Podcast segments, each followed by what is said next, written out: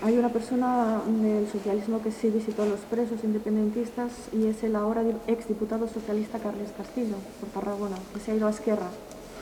Harto de excusas para no cambiar las cosas y según él, que dice que usted no quiere catalanismo político, ni una izquierda mm, transformadora, sino que una ley mordaza y ser un apéndice del PSOE.